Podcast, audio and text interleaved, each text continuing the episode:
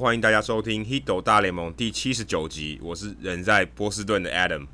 我是人依然在台北的 Jackie 李炳生。我们是全世界第一个中文的 MLB Podcast。除了大联盟当周的时事话题之外呢，我们也会讨论台湾主流媒体比较少追踪报道的内容。有机会的话，我们会邀请台湾熟知大联盟的棒球记者、专家，有特殊专长或是经历的球迷听众朋友上节目畅聊独家的观点。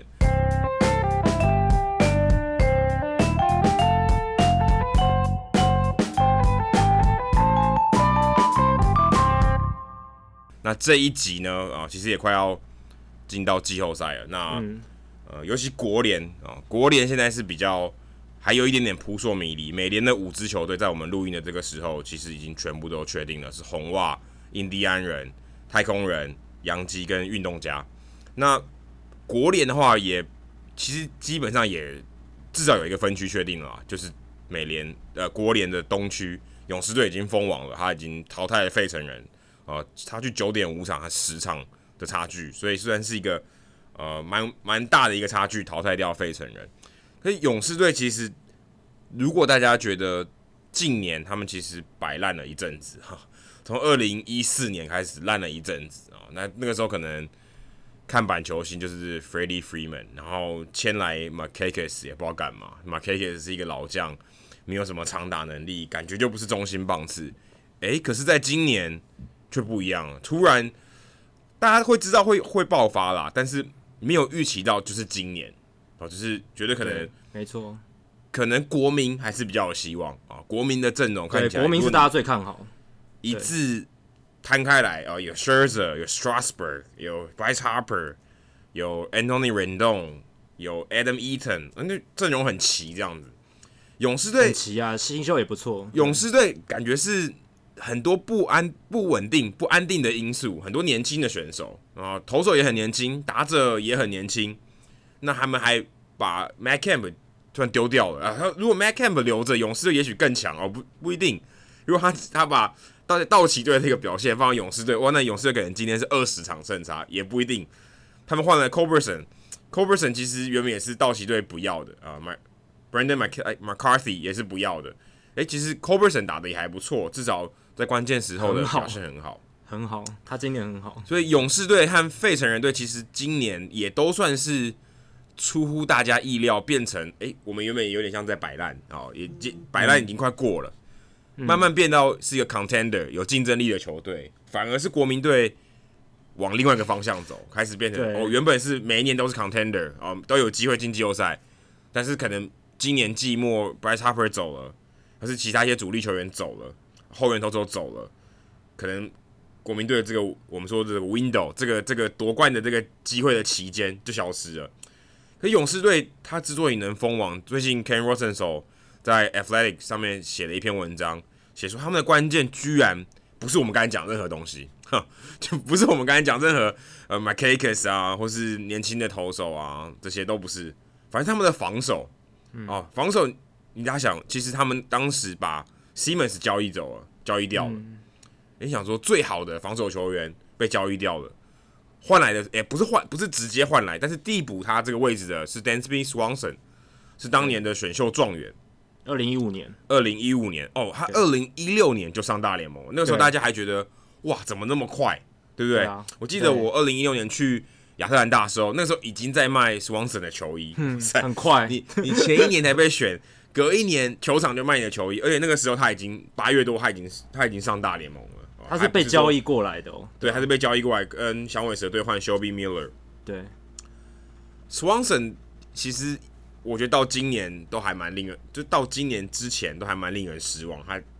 打不太没有什么成绩，进攻上没有什么成绩，但他是勇士队很重要的一个啊、呃、主力阵容，未来之星。对，没有什么没有什么进攻能力。嗯。可是 Rosenthal 在这篇文章里面提到，Swanson 的防守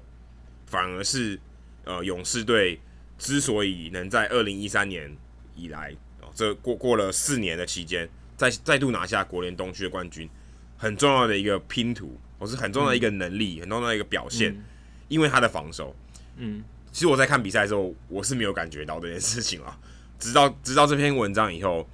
那大家可能想到就是。Ozzy a l b i s 或是 Nick Markakis 或是 Ronald Acuna Jr. 的火力，但是你没有想到是 Swanson 的防守。嗯，对啊，我想先从季前回顾一下勇士他们被预期的情况，因为就像刚刚 Adam 讲，季前大家看国联东区会想说，很明显啊，就是。国民要拿冠军了嘛？你看勇士、费城人，他们虽然重建了好一阵子，但是都没有发展到成熟的地步。那马林鱼更不用讲，已经要跌到谷底了。诶、欸，甚至我觉得大都会可能还比他们两队有机会。对，当初大家是比较看好大都会是第二名的，因为如果那个先发轮值是比较健康，没有那么多伤兵的话，大都会其实战力是非常强。而且大家还记得开季十一胜的十一胜一败那时候，那个时候大都会的气势非常非常好。但勇士他们真的是在四月份就杀出了一个意外的夹击。他们原本被预期是打高投低的一支球队，没想到他们投手表现的还蛮好的。一开始当然是 Ozzie Albies 跟 Nick Markakis 老来俏，让大家就是觉得哇，他们很有活力。Albies 不是老来俏啊，Markakis 才是。对对对，Ozzie Albies 大爆发，然后 Markakis 老来俏。那四月底 Ronald Acuna Jr. 上来大联盟之后，这个进一步提升他们整个打线的火力。但是最重要、最重要就是我刚刚讲投手，大家从来没有想到，一个已经被老虎丢掉、完全没有用的一个老将 Anibal Sanchez 这一名昔日的强投，他来到勇士队之后，竟然重新的让自己的能力再提升起来，东山再起。他今年的表现相当好。然后另一个是大物新秀投手，其实已经不算新秀了，是 Sean Newcomb，就是前两年他们从天使队交易过来的一个很优质的年轻投手。速球非常快，但是控球一直不好。但今年上半季的时候，他表现非常非常的出色。那当然还有另外一个关键人物是 Mike Fortinavich，这个名字超级难念，可能全联盟前五名难念的，跟 Jeurys Saltalamacchia 可能有的拼的这一个投手。那他其实前几年他从太空人被交易来勇士的时候，一直被看好说是要撑起勇士的轮值。可是他虽然空有球速，但是控球一直不好，所以他的表现一直没有很好。然后防御率就一直在四点八左右，就是让你觉得啊，这个投手可能虽然空有球速，但是做先发投手做不好，那他可能要被调到牛棚了吧？诶，结果勇士没有放弃他，他们今年继续让他当先发投手，从快要被挤到牛棚的边缘跃升成为球队里面的王牌投手。所以勇士队今年上半季很大的成功是他们先发投手的战力意外的改善。那另一个点是七月中，其实大家如果还记得的话。勇士队有陷入一阵低潮，费城人那时候气势很好，那时候他们冲上了国联东区的第一，让大家感到非常非常意外。战那时候勇士的战绩被费城人超越，但是四七月底的时候，勇士总教练 Brian Snitker 他出奇招，他让阿库尼亚改打第一棒。阿库尼亚我记得五六月的时候有一阵子受伤嘛，他跑垒的时候有受伤，有一阵子受伤。对，然后七月的时候他回来，其实有一阵子他的打击是陷入也是低潮。所以那个时候，Brian Sneaker 让他改打第一棒，有一点也蛮合理的，因为他是很年轻的球员，他速度也还不错。不过你会觉得他的火力可能打中心棒次会比较值得，或是甚至打第二棒嘛。但是那时候 Sneaker 就让他打第一棒，结果发发展出奇效，因为 Acuna 转到第一棒之后，整个就打开了。然后另一点是，勇士队在交易大限前，七月七三一交易大限前，总管 Alex Anthopoulos。他在交易大限前完成好好几笔很重要的交易，包括逢低买进了精英队的 Kevin Gausman，还有后援投手 Brad Brock。哇，这两个投手不得了，一个在先发轮值，一个在牛棚，表现都超级好。Kevin Gausman 他现在的表现是等于稳定住了呃勇士队一个很重要的轮值的角色。他的自责分率我记得是在三以下，而且投手独立投球指数 FIP 也在四以下，所以代表他的投球内容算是有目共睹，还蛮有这个稳定性的。还有一个是从光芒队交易来他们的老朋友 Johnny Venters，等于是换到一个还不错的左手的后援投手，虽然是一人左，但是呃他的表现经历过三点五次的 TJ 手术之后，今年重返球场表现令人印象深刻。这一些转变让勇士队的战绩再次起飞，回到国联东区龙头的位置，就把费城打下去，然后从那之后就没有再回头了。但我想回顾这一切，其实。别忘了，其实勇士队现在阵容大部分他们的精英都是前总管被终身禁赛的这个，应该说被逐出棒球界的 John Coppolella 这一名总管，就是因为之前国际球员对这些签约金的这些台面下的交台面下的交易这件事情，没错，被禁赛。他违规的去签这些球员嘛，然后呢被大联盟抓到，然后我觉得大联盟是有点杀鸡儆猴了，因为他这些违反规定的作为，其实你说仔细看，有到必要到被终身禁赛吗？像 Pete Rose 或者像一些很就是违反重大行为的人那么严重嘛？其实也不到，但是我觉得，联盟我相信其实其他队都有。对，这是重点，因为以前大家违规也违规的很严重啊，所以其实联盟。抓卡普拉出来，我觉得做这样的一个决定是杀鸡儆猴。他们以前对 ERA 也是这样子，在禁药这件事情上面，也是抓 ERA 出来，让他禁赛一整年，然后跟大家说：“你看这么知名的人，他被我们禁赛一整年，就是警告大家不要再去做这件事。”不过，John Cabrera 他在在任的时候，二零一五年到去年底，其实他做了很多对勇士队很棒的事情，像中外野手 Ender Inciarte，还有刚刚 Adam 提到很重要的人物 Dansby Swanson。Mike Foltynewicz，还有他们终结者 a r o d i s Vizcaino，还有 Sean Newcomb，这些很厉害、很优秀的年轻球员，其实都是 Capella 逢低买进，或是用一些很厉害的交易手腕从其他的球队盗取过来。因为真的是可以说是大捞了一笔，因为这些球员他们付出的代，就是勇士队付出代代价去换他们的那个代价其实不高。然后呃，刚才 Adam 提到防守。很大的一个重点是，勇士队聘雇了呃一个三类指导教练叫 Ron Washington，大家如果还记得的话，他是以前游击兵的总教练。没错，以前游击兵的总教练，那他也是魔球运动家那个时候的一个防守的教练。大家如果有看魔球那部电影，其实里面也有他的桥段出现。所以 Ron Washington 他的专业其实就是防守，他非常厉害的就是教导球员一些基本的技巧，而且他的一些训练的方式其实对球员是很有帮助的。那再加上，呃，勇士队在 Alex M Staropoulos 进来之后，他们大幅扩张他们的进阶数据团队。Anthopoulos 说，他之前在道奇的经验帮助他很多，就是看到人家怎么样引用进阶数据这样，所以他也把这一套移到勇士队。所以 Run Washington 加上进阶防守数据的扩张，让勇士队今年的团队防守大幅进步。那当然，Acuna 还有 Albis Camargo 这三个人取代了去年的 Camp。Brandon Phillips 还有 Adonis Garcia，这这个本身就是一个巨大的防守升级了啦。那 Ron Washington 他是帮助了 Dansby Swanson 显著进步。那这一些防守的进步呢，不只是帮助防守部分，他们也帮助了投手有效的减低失分。那反过来你看，费城人他们今年为什么战绩会开高走低？其实很大一部分的原因就是他们的防守嘛。你看他们左外野手 Rhys Hoskins。右外手 Nick Williams 其实防守评价非常差。Hoskins 其实以前是一垒手的底的，其实他是被被挤过去的，他是被 Santana 挤到左外野去了。对，因为他们签了 Santana，让大家也是摸不着头绪的一个签约。然后 Scott Kingery 其实他年轻的时候，就是他说他还没进职业的时候，也不是纯游击底的，所以他被安排去守游击，然后他也打不好。Asdrubal Cabrera 这个老将其实已经不适合守游击了，但是他们把他换过来让他守游击。还有三垒，然后有时候垒都有，还有三垒，对。对，但其实他他的守备状况也不是很好。然后后来又换来 Justin Bour，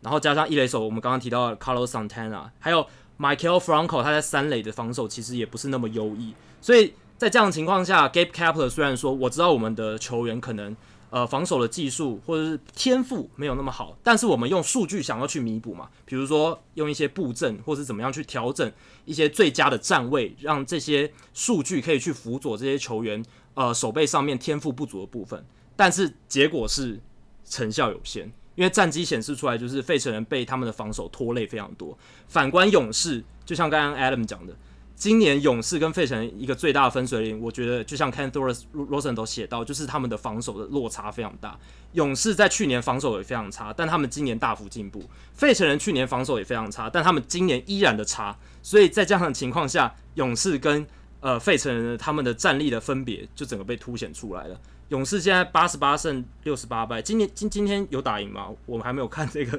他们今天的比赛，但是反正他们现在的战绩呢，一点都不侥幸，因为他们的得失分差，得分七百四十分，失分六百三十九分，得分比失分多了超过一百分，这就是一支很好球队的一个证明嘛。不像说洛基队可能呃靠了一点运气，因为他们现在得失分差是正十分，但他们战绩其实跟勇士差没多少，所以我觉得勇士今年的进步真的是呃有感的，而且是显而易见的。那我也很希望他们在今年季后赛可以走得远一点，会让这个季后赛变得比较有趣一点，因为这几年我们看到的几支季后赛球队其实都差不多。不过我觉得勇士季后赛如果真的要看，虽然人家大家都说防守 defense win the championship，对不对？就是你防守是，当然这个防守里面也包含了投球啊，就是说呃不是进攻这一面的啊。你如果投球表现好，防守表现好，你是比较稳定的，你比较有机会打进呃比较在季后赛比走得比较远。不过我自己是认为勇士队投手是没有这么好。如果你真的跟费城人相比，费城人投手我觉得还可能还比较完整一点。稳定性还比较高一点，还还有 Jake Arrieta 至少有一个超级王牌坐镇，所以他今年的表现当然已经不如他以前在小熊队的表现。但是费城人如果真的拿投手来比，其实我觉得不比勇士差，差别就是你刚刚我们在一直在聊的呃防守。但是费城人这个这个策略，我也不认为这是一个呃很笨的策略。事实上，我觉得也许在这个情况下，最最佳化火力才是合理的。我对，我觉得值得一试啊，我觉得最佳就是我，我希望让火力最强。所以其实像 Carlos Santana，他以前呃在印第安人的时候是捕手出身啊。最近呃九月多九月这段期间，费城人还跟他频繁的去守三垒，因为 Franco 受伤，所以变成说呃，Huskins 可能守一垒，然后回到他原本的位置，Santana 去守三垒，其实更是一个火力最大化的一个一个布一个排法，因为。Santana 其实也不是很很好的防守者，那你让 Huskins 其实啊、呃，你还签了 Bour，所以其实大部分都挤在一垒，因为你有三个很好的，三个在进攻上不错的一垒手，但是防守都不好。其实这种情况啊，呃，尤其签了 Asdrubal Cabrera，其实更明显，因为 Cabrera 今年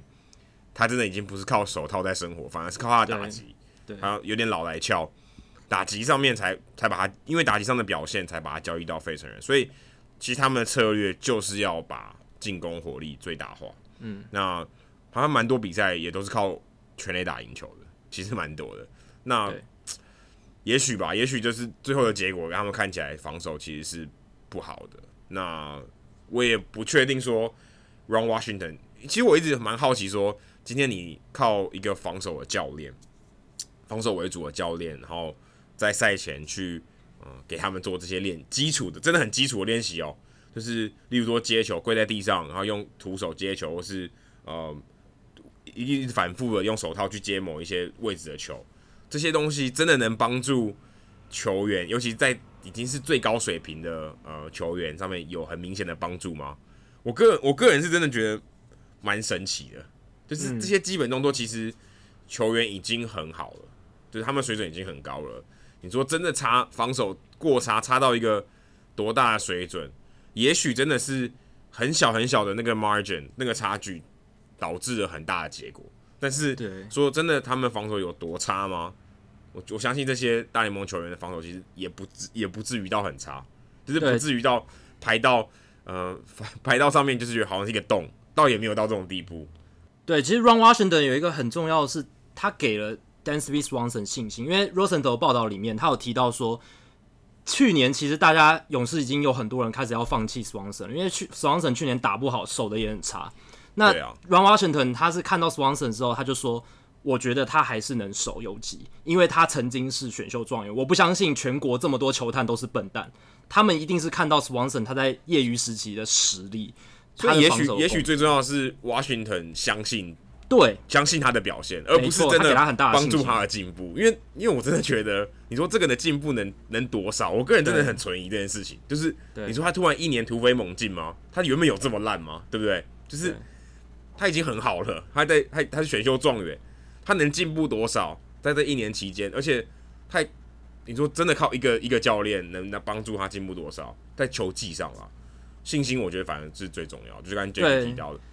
死亡者有提到说，他之前手背上可能因为，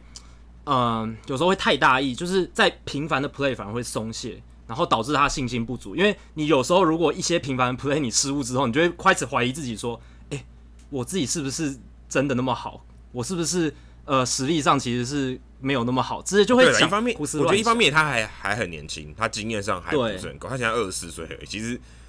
他算是很早上大联盟的，对，跟一般球员相比，他才二十四岁而已，算是算是很早。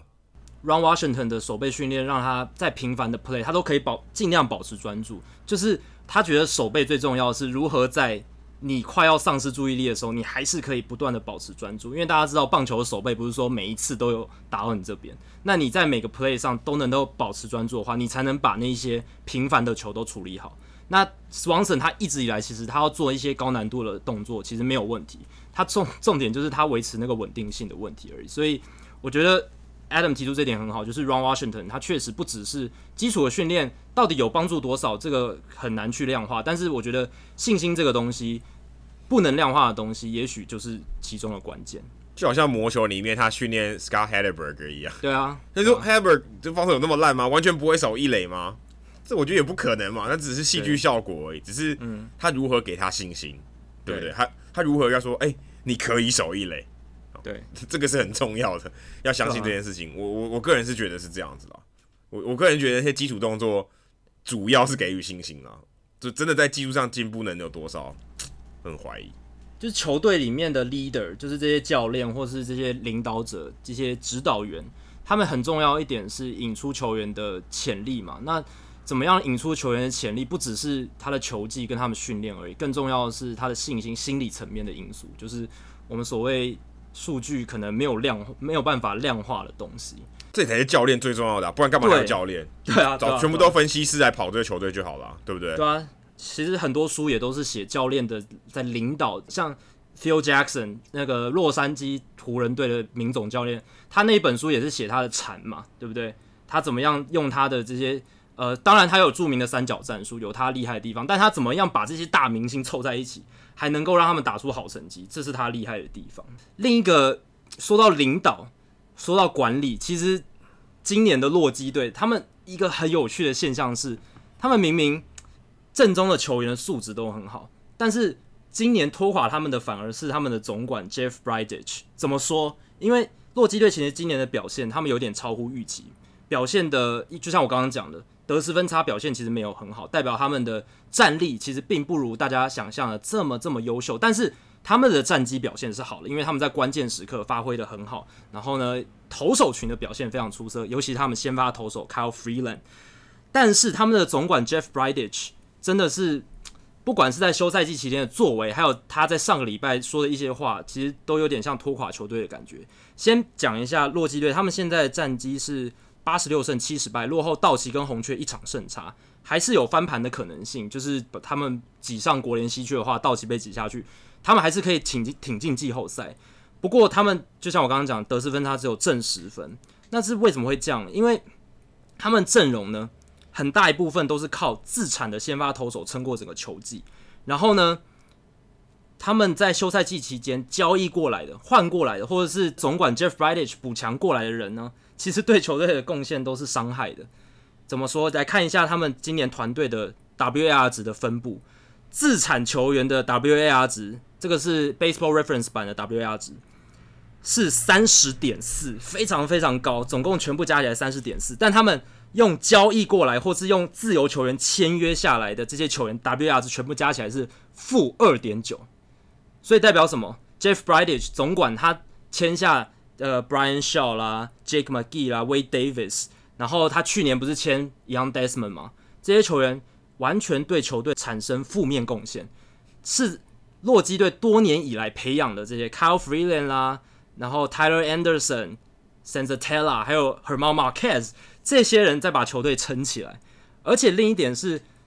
，Jeff b r i g h t 似乎不太喜欢给年轻球员机会。他上周受访的时候就表示说，因为上个礼拜。那个 Trevor Story 受伤嘛，那他们就让那个新人 Hampson 上来做替补。但他其实就是说，他虽然觉得年轻球员，呃，他们实力到了就要上大联盟，但是呢，如果他们的成绩没有到呃球队认可的话，他们就呃，我觉得他们就不应该上大联盟。就是说，这些年轻球员要以他们的标准展现出足够的能耐跟时机，才能够上大联盟。Bridich 讲话给人的感觉是他不太信任年轻球员。应该是说不太愿意给年轻人太多机会，而且其实从他们的调度就可以看出来，他们让 Ian Desmond 一直在场上打击，一直在场上守备。尽管 Ian Desmond 他其实表现早就已经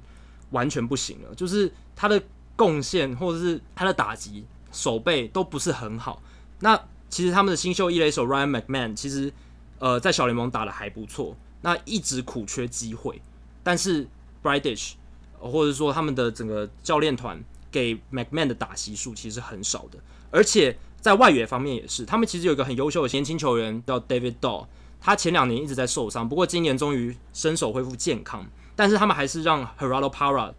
呃，这一名资深的外野手在外野占主要的时间，反而是让 David Dahl 大部分时间还是坐板凳。虽然 David Dahl 这一两个月已经，呃，因为他的打击很出色，所以站稳了，算是比较站稳了他的位置。不过他的出赛数其实就上半季来讲还是很少的。那另一点是，还有一个优秀的年轻外野手叫 Raimo Tapia，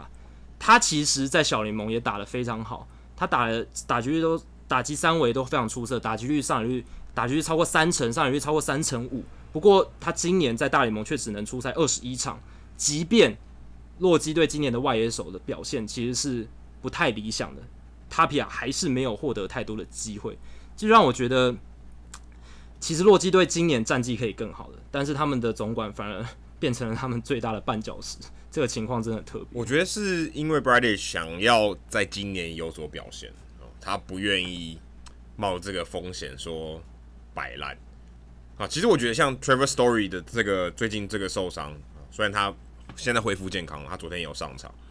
嗯，他的这个健康感觉是一个很大的一个警讯。为什么？因为他一受伤就觉得慌张了嘛，对？你正中没有人可以顶那个顶住那个游击手的位置，好，没有没有足够的火力。可是你会想到说，为什么没有人可以补上？我记得去年啊，太空人队就发生同样的同样的事情，几乎是同样的。Carlos Correa 受伤，有一阵子缺席，对不对？对，嗯、那那阵子是谁补上来？是 Marvin Gonzalez，他有一个替补，对，也不算替补，他其实是工具人，但他可以顶住那个游击的位置。你火力打到处都可以补，你火力打个 七折好了，也还够。坦白说也还够，还顶得住。可是因为他 Marwin Gonzalez 就是一个很好的一个替补选手，很适合在各个情况下，啊在各个位置有表现。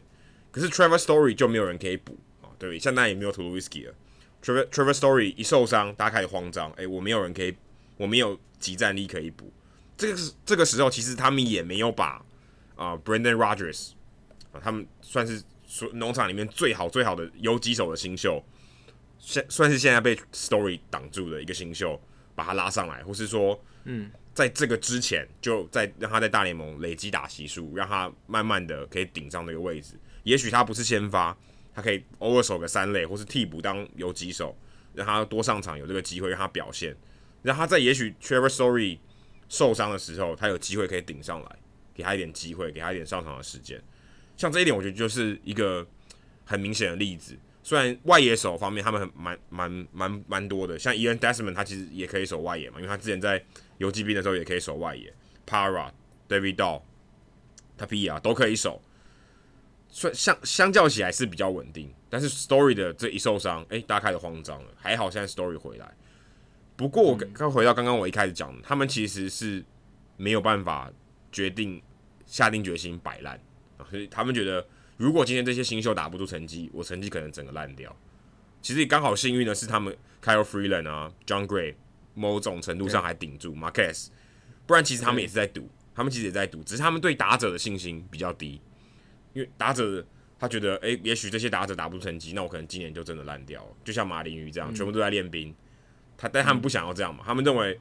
Nolan Arenado、LeMahieu、DJ LeMahieu 还有机会，因为 DJ LeMahieu 是今年最后一年了。他们觉得也许今年还有机会可以挑战呃季后赛。OK，那我保守一点，我也我先让老将打，甚至像我们看到的这些牛棚的投手，哎、欸，也都找老将，也都不给年轻人机会，也不是都不给，但是主要都给老将机会，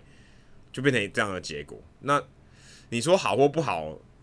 我觉得这也是也是很难说，他因为他要采取一个呃采取一个保守的策略，所以他选择这样做。但是目前看起来，对，没有错，新秀表现好，就是投手方面表现好，可是反而这些老将交易过来的很差，所以变成他们好像打不出打不出成绩，或是没有更令人觉得惊艳的成绩。好，那上礼拜有个很重要的一个新闻，也不是说算很重要吗？看你觉得重不重要啦。就是游骑兵 fire 掉他们的总教练 Jeff Bannister，在球季例行赛只剩下十场比赛的时候，那为什么会说重不重要？因人而定，是因为游骑兵他们今年早早就被淘汰于季后赛之外了嘛。那其实游骑兵的新闻可能大家呃 follow 的就会比较少，那重要性可能相对较低。不过我个人是觉得还蛮有趣的是，呃，有些人在讨论说 Jeff Bannister 被炒鱿鱼为什么要再选在球季例行赛结束只剩下十场比赛这个时间？其实美国媒体他们自己也猜不透到底这一步的意义到底是什么。不过呃，可以很明显的看出。Bannister 他其实越来越不符合游击兵的需要了，因为虽然二零一五年他们聘雇 Jeff Bannister 作为他们的总教练，然后一直到现在已经快要四年了，那个时候其实是很适合 Jeff Bannister 来带领这一支游击兵的。那他们总管 John Daniels 他其实也说，他们二零一五年找 Bannister 来，其实就是觉得他很适合当时的那一支球队，因为他个性非常强悍，而且非常热情，然后又重视细细节，所以。他们那一年可以从原本二零一四年的垫底球队，到二零一五年马上就走出低谷，而且 Bannister 大家如果还记得，一五一六年连续带领游骑兵获得美西冠军，而且令人印象深刻的是，二零一六年游骑兵的得失分差其实表现得非常烂，那他们是在一分差比赛的这个表现相当好，有点像今年的水手队，然后打出了九十五胜的佳绩。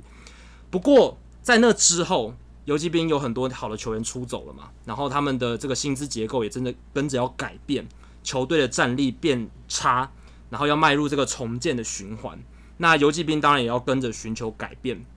那他们目前的状态是，他们需要新的领导人物、新的声音来引领球队，这是 John Daniels 他们总管的说法，所以他们才会选择跟 Bannister 分道扬镳，然后由板凳教练当瓦卡马祖来接手这个。呃，代理总教练，那瓦卡马祖也可能是下一任总教练的这个候选人之一。他以前有在水手队当过总教练。那呃，我今天听美国的 podcast，他们有有一请到一位呃游骑兵的 beat writer，就是随队记者 Levi Weaver。那他就分析说，为什么 Bannister 会在这个时候，应该是说这个球季尾声的时候被炒鱿鱼，是因为 Bannister 他从小到大经历过很多困境，他从小到大就是一个从困境不断的。呃，逆势逆流而上，突破困境的一个人，所以他个性被培养出来非常强悍，而且他的父亲是一位高中的美式足球教练，那可能就培养出了他一种铁血强悍的性格。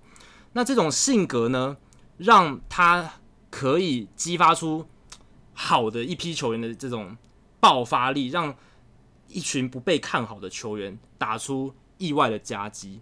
但是呢，当他有一手好牌的时候，他可以。带领的很好，但是当他呃被赋予一些年轻的球员，或是实力没有那么好的球员，或是当球队战绩变差的时候，他的这种铁血或者比较强悍的风格，在沟通上可能就会跟球员出现问题。呃，Weaver 那时候就讲说，你如果想想想看，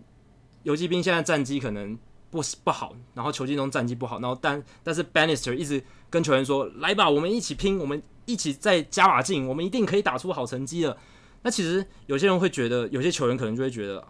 不要不要在那边好像在那边假嗨了，好不好？就是我们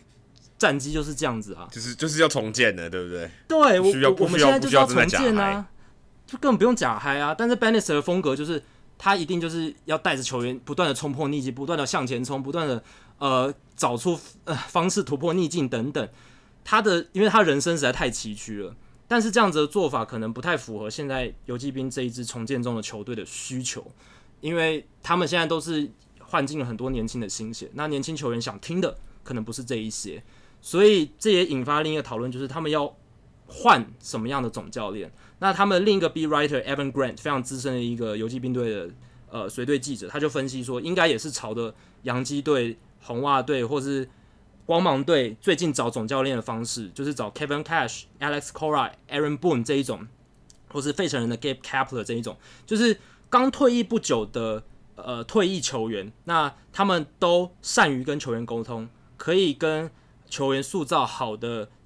球员的休息室的气氛环境。而且他们也愿意广纳数据部门的建议，传达总管数据部门建议给球员，而且彻底执行新颖的调度方式跟战略方案。那这样的总教练可能就是游骑兵未来下一任总教练的人选，因为他们接下来两三年可能都要进入这个阵痛的换血期。那 Evan Graham 就写出几个比较呃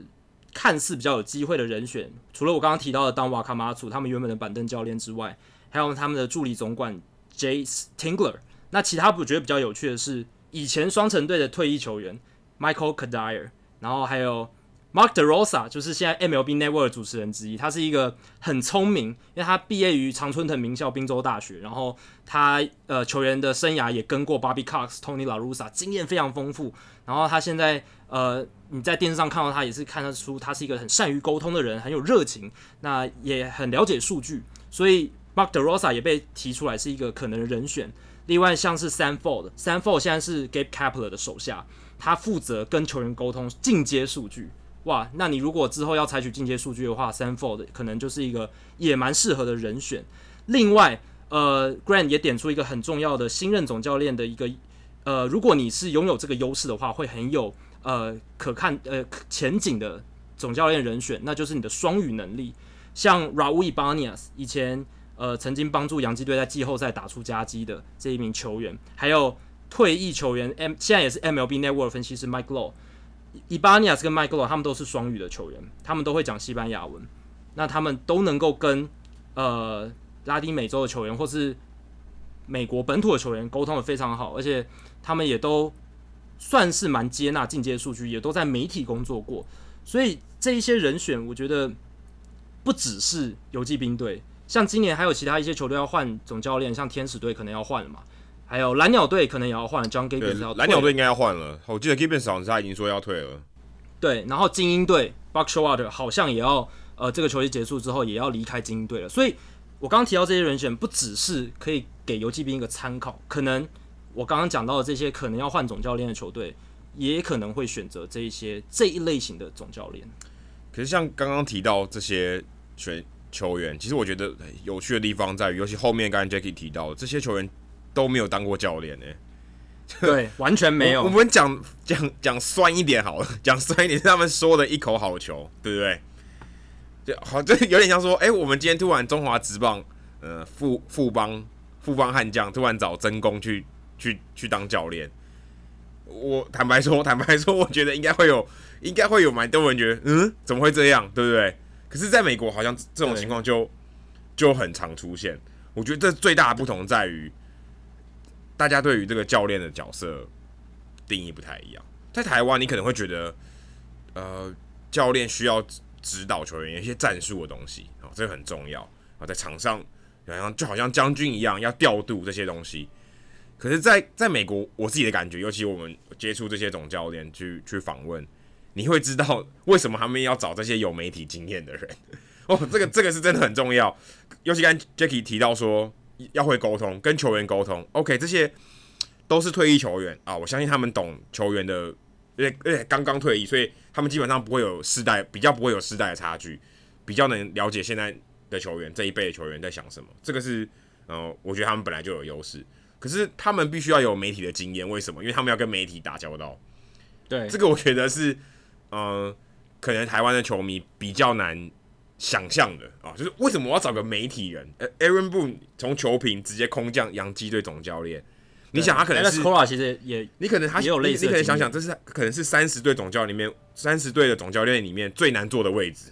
尤其前面那个人做了十年，嗯，JoJo r a d y 做了十年，你今天找一个球评，而且还不是一个，坦白说，Aaron Boone 不是一个名将，对不对？来空降这个位置，会觉得好像没什么道理，可是事实上。在美国这个生态，我觉得是很有道理，因为他们真的需要一些可以跟媒体沟通的人，然后也可以跟球员沟通。跟球员沟通，我觉得相较起来还比较简单一点啊。对于说像 Michael Cuddyer 或者 Raul Ibanez 他们比较没有媒体经验，可是 Mark DeRosa 跟 Mike Low 就很有媒体经验，他们他们随时都在 MLB Network 上面讲话，然后很很能善于表达自己的意见，沟通能力跟球员跟媒体都是很好的。所以我觉得巴尼亚以前有在 ESPN 做过，但现在长长期来看现在没有了。所以我，对现在没有。呃、DeRosa 跟 Mike Lowe 是真的很很很很频繁在做这件事情。所以我觉得这个可能大家蛮难以想象的。那我觉得进阶数据这个这个这个面向，我自己是觉得还好，因为其实他们有很大部呃，也不是很大部门，可能就五六个人的数据部门，他们会把这些东西整理起来，转换成球员可以看得懂的东西。我相信球员在在这个场在这个时代已经慢慢可以接受这件事情啊。你说真的很老派的球员，或真的很老派的教练，完全不看数据吗？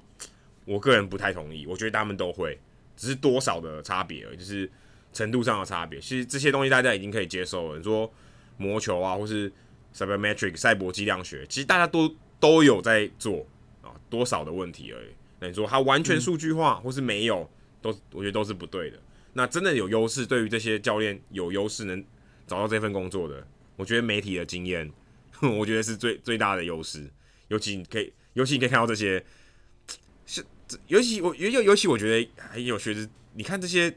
尤其像嗯 Gabby Kepler、Kevin Cash、Alex Cora，都是替补球员的。坦白说，都不是一线的球员，都不是，嗯，都没有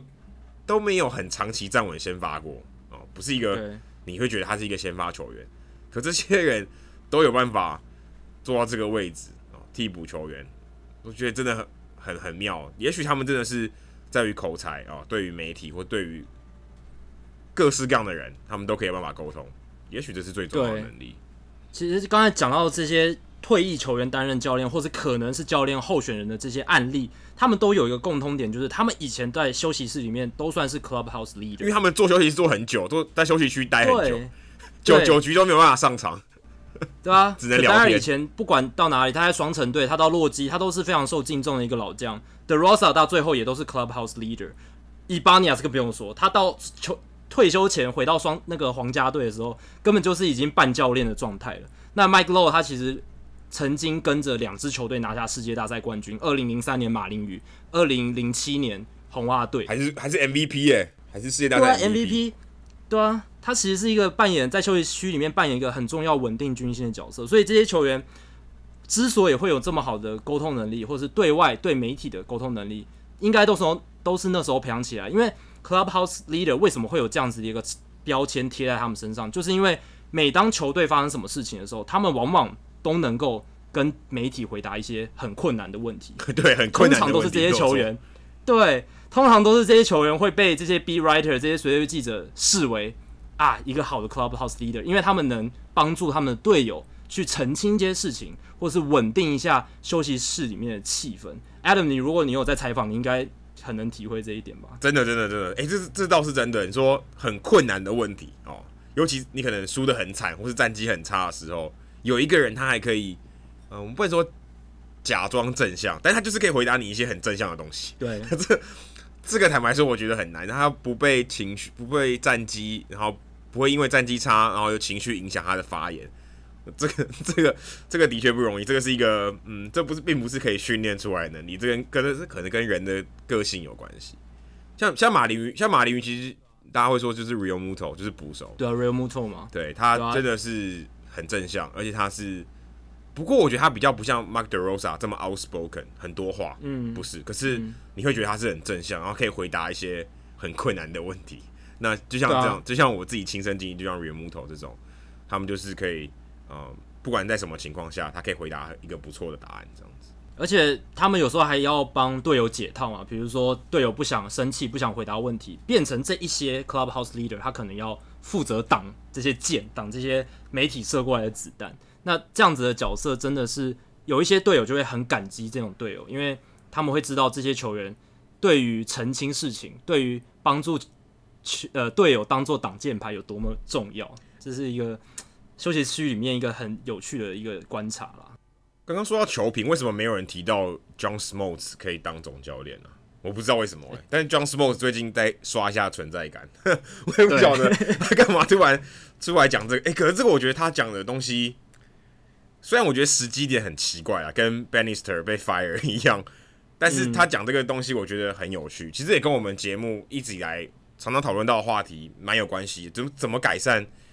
棒球的赛制跟品质哦，这个其实我们多多少少不管从各个面向，我们都有讨论到。诶、欸，不过 Smoltz 这次他讲的这个嗯方向啊，我个人觉得蛮有趣的啊，他说不要不要手背布阵啊，或是不要过多的后援投手使用。这个东西其实我们之前也都多少有讨论过，然后有一些趋势啊都看得出来。我觉得最有趣的是，他建议大联盟应该要采取上下半制，就像中华职棒一样，有上半季冠军，有下半季冠军。为什么要这样子？很简单，就跟九月现在一样，大概有一大概有三分之二球队已经没有在打比赛，都在消化消化比赛，那这就很难看嘛。很不仅比赛难看，你也没有票房。那为什么要上下半季？上下半季代表你下半季你有下半季可以拼啊，好像我们玩黑土黑一样，我每一周都有可以争取赢球赢的机会，而不是说我像玩 roto 玩到八月我就放弃了，因为我追不上了，对不对？有点有点像这样子。如果上下半季可以分开来打，我上半季也许呃打不太下去了，但是我下半季有机会拼啊，那也许比赛就会更精彩，对不对？也许像白袜队后后半段打得不错。好，接近五成胜率，诶、嗯欸，他还可以一拼啊！他也许他可以交易啊一些投手，搭配年轻的打者，也许还有光芒队啦。光芒队，光芒队是这个例子最好的，因为他下半季打得非常好。过对，光芒队，那如果今天可以上下半季上下半季的话，光芒队看起来就有机会了。也许对有机会的球队看起来变多了啊，也许、嗯、那比赛就会变得好看，球球迷就会更更多的进场，这样就可以达到。呃，或更多的关注，这样就可以达到大联盟他们最希望的目的，就是有更多的关注度，有更多的球迷进场，或许这样会比较好哦。但就是有点像现在中华职棒做法，就上下半季冠军，可是也会造成两个副作用。嗯、第一个就是整季球队 战绩最佳的，也许他根本没有季后赛可以打，他也许他都是第二名，对，对不对？也许他都是第二名，他他不是那个分区的冠军，或是他不是那个联盟的冠军。那是整季的战绩最好的，有可能他都第二名。另外就是我们也有讨论过的，也许这样会变成交易更不频繁，有可能，因为大家觉得我都有竞争力啊，我不想要交易我的主力球员，就变成我的交易市场一潭死水，这是很有可能。就像外卡第二张出来以后，很多球队会觉得我有机会拿到外卡二，哦，那我不要，我不要交易。我我保留我正中主力球员，我不要交易。我觉得我今年有机会，导致这个交易市场变得比较冷淡哦，比较没有流动，这个是有可能发生的情况。因为前几年就有这种情况嘛，今年比较特别，今年是感觉七八月都还蛮热的，有很多很多交易，很多很多选手，尤其主力的选手流动。但有一部分是因为自由球员市场的关系，很多大咖是在今年变成自由球员。但是我觉得这个可能是会会影响，就是也许会有其他的副作用。不过我个人我觉得上下班机这个事情，我觉得蛮有机会解决现在你很多垃圾时间的问题。这个这个 Smoltz 的这个建议我觉得还不错。对，Smoltz 其实他的这一篇文章，Bob Nightingale USA Today 的记者他访问他的这篇专访，其实完全就显现出，呃，他是站在数据派球迷另一端的光谱另一端的这个角色啊，因为他的。想法或是他的提议，确实都是可能比较老派棒球的想法。呃，他不喜欢三振过多的比赛，他也不喜欢看到全垒打暴增，他也不喜欢看到守备布阵，然后他也不喜欢看到球场上面这个 play 啊动作太少，而且他更不喜欢刚才 Adam 提到的今年季后赛分区排名还有季后赛席次的竞争不激烈，然后只剩下国联中心哎，欸。可我觉得比赛的内容每个人各有。各有那个对，各有喜好对，但是我觉得这个赛制是真的可以改进的。我想讲的是，嗯、呃，他其实提的蛮多的，我都觉得我自己都不同意了。像禁止守备布阵这件事情，我完全这是一个演化，我完全反对，对啊，因为这就是演化的过程，而且守备布阵让球赛变得我觉得比较有趣，变得有更多讨论的点。你如果都固定的守备的站位，限制球员怎么站，那其实还而且根本而且真的实实际上来讲，你怎么禁止？对啊，就是定义上非常难定义。你没有说规定你要在哪里啊？本来就没有规定。对，那遏制过多的后援投手这件事情，我觉得是可以做，但是要怎么做还有待商榷嘛。那他还有提到另一点是，他不喜欢看到现在有一些球队利用十天伤兵名单去操弄这个球员的休息，然后让更多的投手可以上来丢一下球啊，就是让让一些投手可以呃适当的休息之类的，他也不喜欢这样子。那在上下半季这件事情上，其实。呃，我不是很喜欢啦，因为上下半季第一个最大的问题就是，刚刚 Adam 其实有点到了，就是整季战绩最好的球队有可能打不进季后赛，因为一九八一年大联盟罢工年的时候，他们那一年其实就曾采行过上下半季制，就发生了这样子的情况，就是战绩最好的球队反而没有打进季后赛。然后呢，另一个可能的问题就是上半季的冠军，他可能在下半季开始摆烂啊。他可能觉得我、哦、下半季就整个下半季都是垃圾时间，这也是有可能的。不是，可是我觉得这不合理。就像印第安人啊，印第安人其实上半季就是冠军的啦，对不对？他下半季也没有在摆烂呢。但是因为你整季的战绩要一起看的时候，你下半季的变数很多啊。但是你今天如果分上下半季，你上半季确定就是季冠军了，那你下半季为什么还要就是认真打？就是你甚至不会派出就是一般的阵容了，你可能就是一直二线的球员一直上去，或者是呃。只是让先发球员上去温温手感，根本没有要让他们认真打的意思。可我觉得这，我个可我个我个人觉得这不合理，因为他不可能。如果今天最终还是要打季后赛，他不可能让这些球员只是打个一半，就好像春训。对，那可能最后一个月在最后一个月再全部就是进入备战模式，这样就好了。他可能七八两个月随便乱打，这也是有可能的啊。而且，呃，John Small 他其实也有提到，就是他。他他的想法反而跟 Allen 不一样，他觉得上下半季会让交易市场变得更激烈。我觉得我觉得不会，但是他他的意思是说，上下半季之后，因为上半季要有拼一个冠军，下半季也要拼一个冠军，那就可能要两个交易大线。那两个交易大线就会有很多球队想要，呃，也许有机会拼季冠军的时候，他就会想要再多交易补强，多换一些球员，或者是改变一下阵容之类的，然后会进一步刺激交易市场，会让交易市场更好看。John Smoltz 他的说法是这样。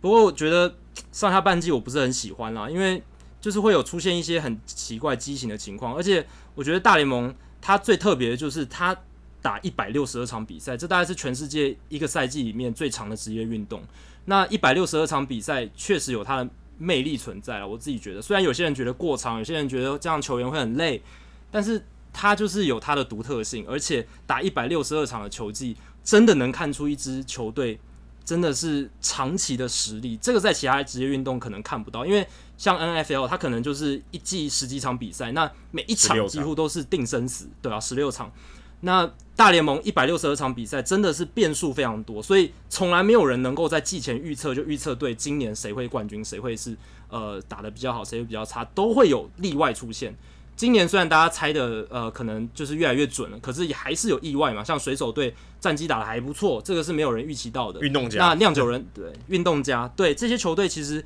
都是蛮意外的。那可能是要拉到一百六十二场比赛才能看得出来他们的特别之处。所以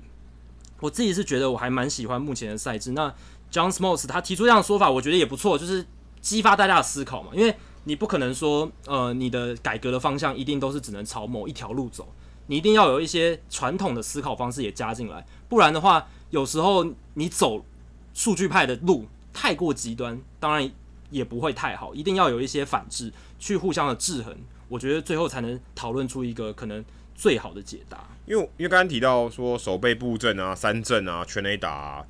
这些东西，我觉得都是一个演化的过程。我不我不会觉得它永远棒球都会长这样，所以这些东西禁止或是鼓励什么都是没有意义的。这是一个演自然发生的，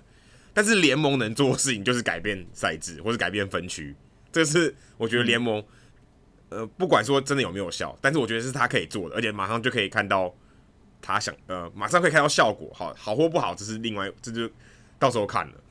但是我觉得这是至少是联盟能做的事情，有人觉得好，有人觉得不好，但至少这是他能做的。但是禁止守备布阵，或想要减少三阵，或减减少全垒打，这个是做不到的，因为。这是一个自然现象，这是这个嗯，这个球界演化的过程啊，你去抑制这个东西，我觉得是没有什么帮助的。嗯，那谈到最近大联盟的争议，还有另一个跟规则有关的是，呃，在美国时间九月二十一日，响尾蛇洛基之战的八局上半，洛基一出局攻占一二垒，这个时候响尾蛇投手是 Brad Ziegler，他让 DJ LeMahieu 打出投手丘前的反弹球，那 Ziegler 接到之后快传二垒，那游击手 Nick Ahmed 接到球之后。他封杀了一垒往二垒跑的 Charlie Blackman，然后这时候要往一垒传的时候，Charlie Blackman 他偏移了这个跑垒的路线，而且双手还举起来，试图去干扰他，导致 Nick Ahmed 传一垒来不及。虽然我自己是看那个 play 觉得说，就算 Blackman 没有干扰，Nick Ahmed 应该也是抓不到了。但是在这样的情况下，其实是违反了二零一六年大联盟启用的 Chase Outley 规则嘛，因为。那个时候，那个规则定下来，就是为了避免跑者去做任何干扰野手进行双杀守备的动作，或者是任何守备动作。他规定说，跑者进垒的时候不能偏离跑垒路线，然后企图去制造阻挡防守者的障碍，或者是跑垒者也不能刻意的跟防守者发生肢体接触，也不能在滑垒的过程中高举双手或是抬脚。那响尾蛇当当时那个 play 发生的时候，他就认为 Blackman 的跑垒明显违反规定了，所以他们就提出挑战。而且照理来说，如果这个规则确实执行的话，洛基当时一二垒的跑者都要出局哦，那那一局就结束了嘛，因为那时候一出局，那就等于是一个双杀，所以那一局就会结束。不过。最终，洛基获得裁判的这个呃，就是比较 favor 他们，他们获得一线生机，因为裁判判 Blackman 的跑垒是合法的，所以那一局后来洛基队多得到了三分，然后那一场比赛洛基队获胜。那隔天 ZIG 是超不爽啊，他在私人的推特上面就抨击大联盟，他就认为说，哇靠，这太明显了，他还截图哦，就是把那个 MLB TV 的那个影片整个截下来说，你看 Blackman 他就是完全的偏离了跑垒路线。而且他的双手举这么高，他两只手手臂都举起来。大联盟，你们这些看重播的裁判到底在看什么？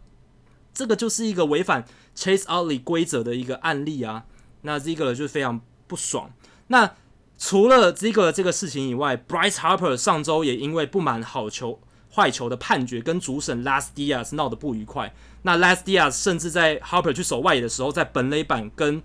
国民队的总教练 Dave Martinez 大声咆哮，他说站在本垒板那边一直叫说：“哎、你要管好你们自己家里的球员，不要再让他在那边一直管我们呃管裁判的好坏球判决，叫他点点安静一点，不要在那边碎碎念。”然后 Bryce Harper 他站在周安野，然后摸了一下自己的胯下，这样子就是很不屑、不以为然。他就好像他又知道跟点头一样，但他是调整他的护挡。没错，所以在这样的情况下，你就可以看出来，其实。大联盟球员跟裁判的关系越来越差，不管是 Chase Utley Rule 的判决的规定，其实这几年我们看到好多争议性的判决，还有就是像好坏球的判决嘛。我记得 Ben Zobrist 他今年球季不是有一个赛后的访谈，他就说，呃，我觉得这个机器好球带就是要取代这些裁判的嘛。他好像直接当着面跟裁判说，然后导致他被裁判驱逐出场。我记得有一次是这样子，所以在这样的情况下，球员跟裁判的关系。其实越来越恶化。那其实中间有个关键是，我觉得是呃录影重播判决技术的这个进步嘛。因为现在以前才那个球员被判出局了，或者是被三振了，他可能就摸摸鼻子回去了。但是现在，因为他马上回休息区就可以看到刚才那一球投的怎么样，有没有在好球袋里面有那个呃就是好球袋的这个 track tracker。然后还有这个高很高阶的追踪球路追踪技术等等，他们马上就可以知道刚才那个判决是对的还是错的，好坏球是是坏球还是好球，球员可以自己去验证。那裁判的权威这个时候就受到前所未有的挑战，所以才会导致这样子球员裁判之间的关系越来越恶化的情况。不知道 Adam 你怎么看这一些球员跟裁判之间的冲突？诶，可是我我不觉得这两个这两个事例哦，这两个例子是跟。重播判决有关，因为因为这两个其实很是很，我觉得是没有办法透过影片，就算透过影片啊，就是也没有办法一个很清楚的答案。尤其好坏球是没办法辅助判决的，好坏球这个是没有争议的，这个这个是你你 review 也没有用的。但是 Chase Utley Rule 就是滑垒的这个这个规则，我自己在刚好在采访的时候，我有看到。也有发生这个事情哦，就是马林鱼队的时候，Isaiah Galloway 传呃要跑二垒，他往他往游击手身上滑过去，他当然没有恶意要铲的意，没有恶意要铲的意思。然后，但是一垒的呃打者跑者 Sierra 跑到一垒的时候已经 safe，可是呃红人队的教练就提出挑挑战说，诶，你这个滑垒是不对的。可是当下其实根本没有人看得出来你这个是不是恶意，因为他也没有被铲倒嘛，他但是他就要往他往二垒滑，可是。刚好防守者传球转传的时候，有几手二垒手刚好站在二垒上，那你真的你也不知道往哪里滑，因为可能很接近，所以你必须要往二垒滑，你也没办法做。诶，可是当下大家都以为 OK，就是二垒封杀，然后一垒跑者上，呃，一垒打者上垒，没有。可结果后来辅助判决就重播以后判定这个是违反了 Chase Utley 规则，就刚好跟 Brady Ziegler 这刚好相反，就是他认为有。但是判没有，可是真的在我看这场比赛的时候，是大家都认为没有，他判，然后红人队提出挑战，认为有，现场没有人觉得有，就就就就连呃马林鱼队的 Mattingly 总教练他也没觉得没有这件事情，这个我觉得是真的很难判断，就算是因为那是一个很快的动作。那真的要判断是不是恶意啊？你要看你的这个跑者，会还有守备球员的防守球员的相对的位置。真的，这个真的很难很难去做。当然，Chase Ali 之前把 Ruben Tejada 铲倒那个是很明显，因为他脚是抬起来的，这个是毋庸置疑的。我或者说本垒冲撞，本垒冲撞是因为很明显有一条三垒线嘛，你可以知道说他有没有挡住嘛，这个是很明显的。可是二垒没有啊，二垒没有这条线啊。所以你其实你很难知道到底是不是往垒包滑。现在你看很多很多滑垒哦，还是用自由式的，对不对？他或者他根本就他根本就偏移跑垒，但是他用手去摸，等于他不是用头往那个滑垒的方，呃，不是往垒包方，而且他是用手去摸那个垒包啊，可能头往另外一边滑，为了要避免嗯、呃、野手的触杀。所以其实这个我觉得，嗯，因为本来就是主观的一部分，那裁判他要怎么判？我觉得是真的是主观的一部分。那 Bryce Harper 他不满好坏球，我我个人觉得也很合理啊，也很合理。他主要是因为他的反应过大，因为他在中外野的时候就把双手举起来说：“你刚刚没判没判我没判坏球，这一球你却判坏球哦。”他觉得他不爽，这我觉得蛮合理的。只是说 Diaz 不应该有这么大情绪的 这个这个反应，说跟跟总教练咆哮或者警告 Bryce Harper。我觉得他自己主观的认定，他就要为他主观的认定负责。现在最大的问题是，这些主观的认定啊是比赛的一部分，可是它影响了比赛的结果啊，这个就是所有人都不乐见的，所有人都不乐见。一般大家说，对裁判，你的工作做的最好是什么？就没有人注意到你的存在，对不对？这是最好的。你今天大家注意到你的存在，代表你影响了比赛吗？这是很不好的。那我个人也觉得电子好球带是可行的啊，是可行的，但是未必能解决问题。我觉得未必能解决问题，因为像这个只有解决好坏球的问题嘛，对不对？你还有很多问题是还是有一些主观认定的部分的。对啊，有没有碰到？对啊，有没有碰到人啊？这个也很难。衣服动了一下，到底有没有碰到？你也不知道，搞不好是风吹的。很多时候你真的没办法。当然，大部分的时候，我觉得裁判都是对的。百分之九十五、九十九时间大部分都是对的哈，这些出局判断判定都是对的。但是好坏球这件事情，如果可以用呃机器辅助判决，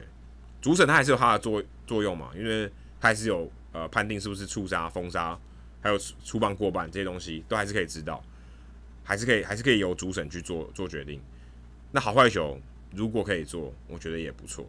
也许可以，也许真的可以帮助比赛的公平性。但我个人。不认为这是很，我我个人不认为这是很重要的事情，就觉得好坏球误判本来就有一个审查机制嘛，对不对？你的裁判乱判，你其实是有一个淘汰，其实是有扣信用的这个这个机制，它还是有一个制衡的机会。你你你实在是也没有必要太去挑战这个制度说，哦，你今天你就是故意判坏球，这不太可能发生这种事情。他通常都是偏偏差差一点，可能这是。一千个球才发生过一次的误判，这有可能。所以 b r i s 如果想要有好球带的话，当然可以去做这件事情，但我只是认为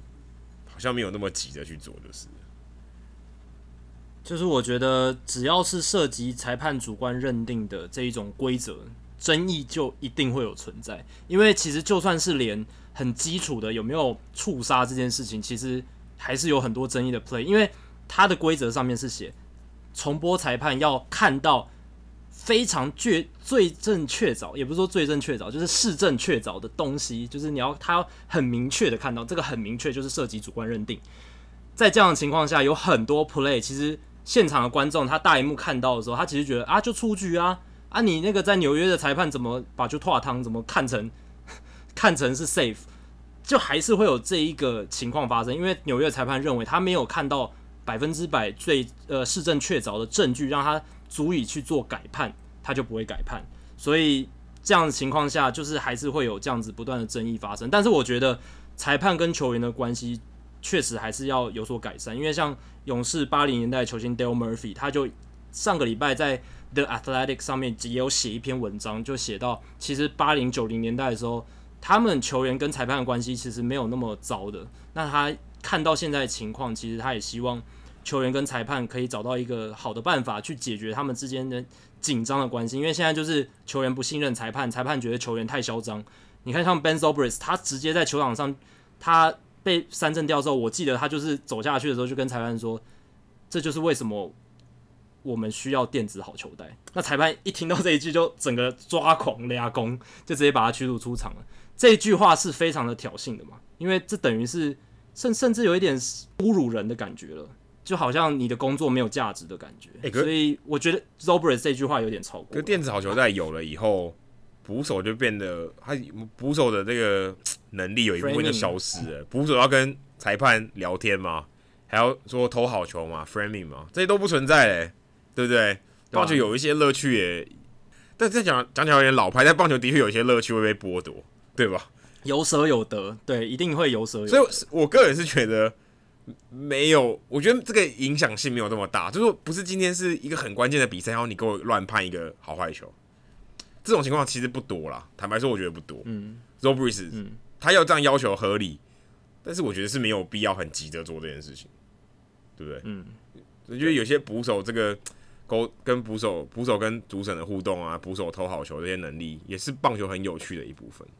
嗯，确实。好，那最后我们来讨论一个跟奖项比较有关系的话题，就是美联赛扬奖的论争。这个礼拜其实也吵得非常凶。我个人是觉得就是 Blake Snell、Justin Verlander 还有 Chris Sale 在争啦。当然，你可能会说有 Gary Cole 或者是 Trevor Bauer，但我觉得应该就是前面这三位，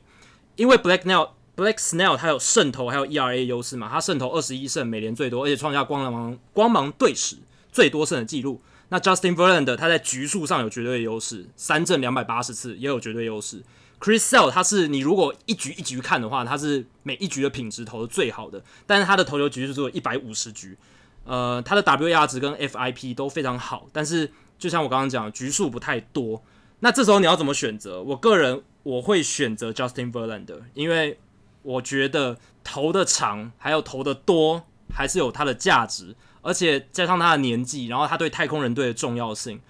我觉得如果我今天我有美联赛扬奖的选票的话，我会投给他。那 Blake Snell 他虽然 ERA 非常非常低，现在只有一点九吧，然后他的胜投二十一场，就是传统的数据支持，但是大家要记得，他是在光芒采取就是这种不让投手。尽量不要让投手面对到打线第三轮的情况下，才能投出这样的成绩。他有很多先发是只投两轮就被换下来，投五局、投六局，所以其实他的数据能这么好，我觉得这个也要考虑进去。诶，因为 Justin Verlander 是在很多场比赛的，他都是面对打打线三轮、四轮的情况下，还是能投出很好的成绩。虽然他的 ERA 确实高了一点，但是如果我今天要说服我的话，我觉得局数还有他抗压性，还有他对球队整体的贡献重要性，他。Verlander 是扭转，应该是说去年到现在，去年季中到现在，太空人队最重要的一个投手，所以我会投给他。那 Adam 你会选谁？那我来帮另外两位说话好了。我觉得现在 Blake Snell 他就是胜利的保证啊。你说、嗯、对不对？对于球队来讲，哎、欸，我才管你投几局，你上场我球队就有赢球的机会，这听起来就很厉害啊！嗯、管你管你投几局，对，对不对？你投五局，对，对方都不得分。OK，剩下四局我找牛棚来收拾，哎、欸，这也很不错啊，对不对？而且我防御率这么低，我低于二，哎，嗯，现在才一点九，哎，这个，对，坦白说这二十年来我还没有看过二以下的，哎，真的很难。这这，所以 Blake Snell，我，而且我们其实我们去现场看过那场，他还被打三响炮，对不对？啊，对啊，对啊，我们那一场他也被打三响炮，可能是他有，可能是他今年最烂的一场，对，应该是可能今年最烂的一场，对啊。你你想，我觉得他如果今天能上场，他胜率超过八成诶。对于这个，我虽然我我们一直没有赛扬奖没有一个什么使用说明书嘛，没有说你一定要局数多少，或是胜投多少，胜率多少。可是我觉得赛扬奖代表说你今天这个投手是很优秀的，优秀代表什么？你今天要让你的球队保有赢球的机会嘛，不管你自己赢球多少，我觉得这个，我觉得这是一个很重要的观点啊，对不对？你你自己胜投拿多少？无所谓，可你保有让球队赢球的机会，你你失分越少，赢球的机会就越高嘛，这这很简单的道理。因为因为帮 Chris Sale 说个话，Chris Sale 的 WHIP 值，哼，不到零点九，哎，零点八五四。你真的说你每一局看一下这个投手的载智力，OK，我觉得应该比前面两位还优秀。如果今天你说一场定生死啊，一场定生死的话，Chris Sale 我觉得还超过这前两位。当然，对啊，当然，我现在认为赛扬奖最重要的就是你保有让你球队赢球的机会。这三个人每个人的特点不太一样。第一个是不是太容易失分，Verlander 是可以让你给你很长的局数、很稳定的三振。Chris Sale 的话是可以压制力非常好，但是相较起来，他今年长局今年今年整个体来看，他出赛数没有前两位多，这是他稍微弱势一点，但是也不少了。坦白说也不少，也有二十六场了。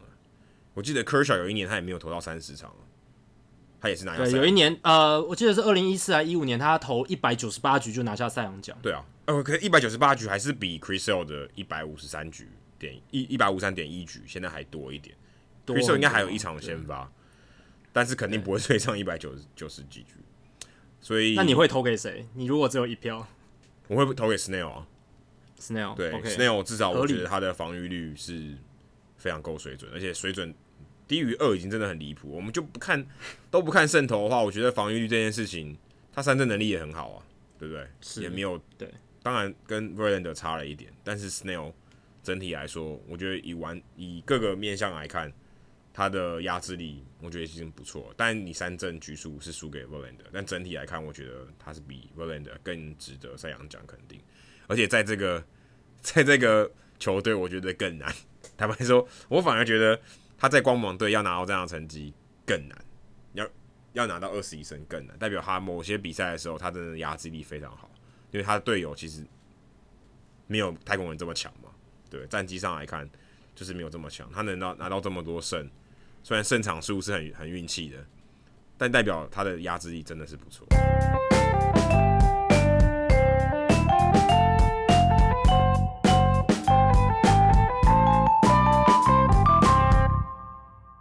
好，接下来进行本周的转学生周记。Adam 这个礼拜要跟我们分享什么呢？诶、欸，因为我们平常聊都聊一些我自己看到的东西，今天我们来聊一个，呃，我自己在赛前访问的时候，其实，呃，我跟的是马林鱼嘛，那马林鱼大部分的时间都是很年轻的选手在上，在在场上。那今年他们也是在重建。但是有一个蛮有趣的球员叫做 Magneuris Sierra，哦，他的名字真的很难念。我连 Magneuris Magneuris Sierra，哦，我们就叫 Sierra 就好了。他的名字真的很难念。如果有人，如果有你可以念十次都念对，我真的很佩服你。今天比赛之前哦，他的上垒率只有两成二八，我记得他的保送只有两次哦，非常少。另外一次非常惨，对，然后三次啦，有一次是故意使坏，因为他后面的投手几乎是球来就打的打者，然后但是又打不出安打。在所有大联盟至少今年一百二十五个打数的四百名大联盟选手里面，他的 OPS 比大部分的人长打率还低，四乘四二，只能排 三百九十九名。严格来讲，就是倒数第二名啊，就几乎是最烂的，几乎最烂的。可是他他还是有非常稳定的上场机会，大概三场可以上个两场。嗯、为什么会会会有这种机会呢？呃，其实因为是 Mattingly 还有 Derek Jeter 他们都认为。在我培养一个新秀的时候，我看中他的潜力。其实有一个很潜力很重要，就是他的运动协调性 （athleticism）。这个这个协调，这个运动能力，跑得快，然后跳得高，然后守备能力好，卡位的范围广。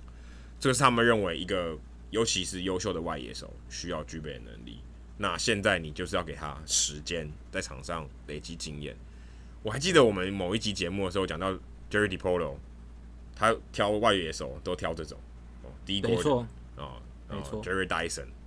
像这种，Hanniger，Hanniger，哦，很像全身充满活力哦，像 Billy Hamilton 那种。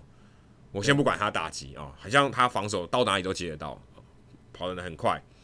嗯，马林队还有更更著名的是 Louis Brinson 啊，跟 Yelich 换的，Sierra 是跟哦 Suna 换的那个包裹里面的。Brinson 也是一样哦，他是一个黑人，然后手长脚长。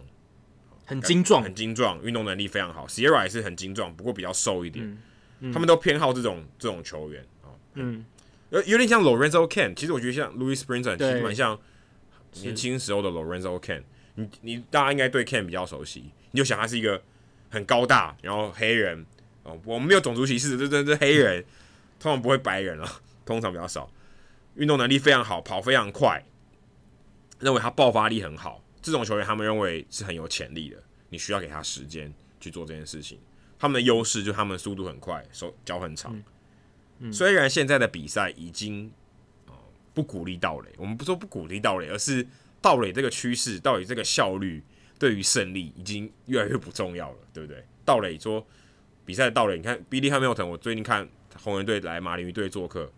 他才盗垒才三十几次，诶 Billy Hamilton 哦，今年他上垒率太低了，对，可是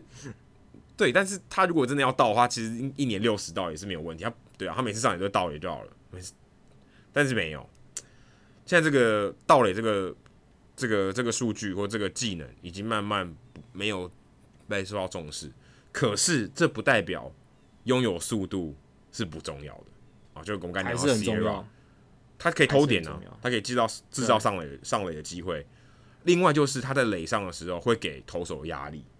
就是你看 h a v y Baez 就知道了。对 h a v y Baez，他 Baez 还不算是速度极快的，很快，但他可以制造给投手压力，他就是垒间。他可以去扰乱的投手的军，这是很重要的能力。可是他不能被量化，他根本不可能被量化。坦白说，根本不可能哦。但是他就会影响投手说：“哎呦，旁边垒上有一个人，他随时都可能会到垒，所以我必须要更快去投这个球，或是我动作可能会受到影响。啊，我的心、我的心智跟我的投球动作会受到影响。这个很小的影响，不管多大，都会带给投手压力，可能改变他投球的结果。”所以这个是非常重要的，可是现在这个球界也许没有这么看重这件事情，所以马林鱼这个这个策略或是这个想法，他希望多给这些有运动能力的人多上场机会。也许 Sierra 有可能是下一个 Kenny Lofton，也不一定。他慢慢他安打能力会上来，也许他像 Juan Pierre，对不对？所以他都不选，都都不不选保送。嗯，巴亚子其实也不选保送啊，对吧？对。可是白亚子的火力更强。诶，也许 Sierra 有一天他会变成这种这种打者，速度快，对，是他很大的优势。我其实我不知道为什么我在讲这个时候，我一直想到道奇队的总教练 Dave Roberts，就腿哥嘛，虽然他安打能力没有那么好，可是你想他他今天那那今天一到，改变了整个局势。没错，虽然现在大联盟已经没有这种，已已经很少了，已经很少这种到了纯腿哥，但是啊、呃，这些跑垒的能力其实都是蛮重要的。我们想想林子伟，他其实也可以做到这件事情，他也可以，他可以在关键时刻带给投手压力。诶、欸，今天林子伟现在目前啊是红袜队算